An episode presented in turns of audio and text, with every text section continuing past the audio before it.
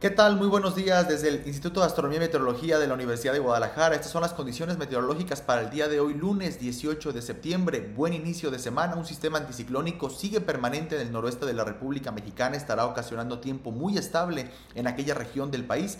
Por otro lado, la combinación de canales de baja presión con entrada de humedad de ambos litorales estarán favoreciendo nuevamente una jornada con chubascos y tormentas eléctricas, sobre todo en el sur y sureste de la República Mexicana. Se pueden extender en la región occidente aquí en el estado de Jalisco y también sobre la Sierra Madre Occidental. Justamente esto lo vemos en los modelos de pronóstico, en donde los mayores acumulados estarán concentrados en la vertiente del Pacífico mexicano y también en algunos puntos del Istmo de Tehuantepec y la península de Yucatán con acumulados puntuales superiores a 20 milímetros.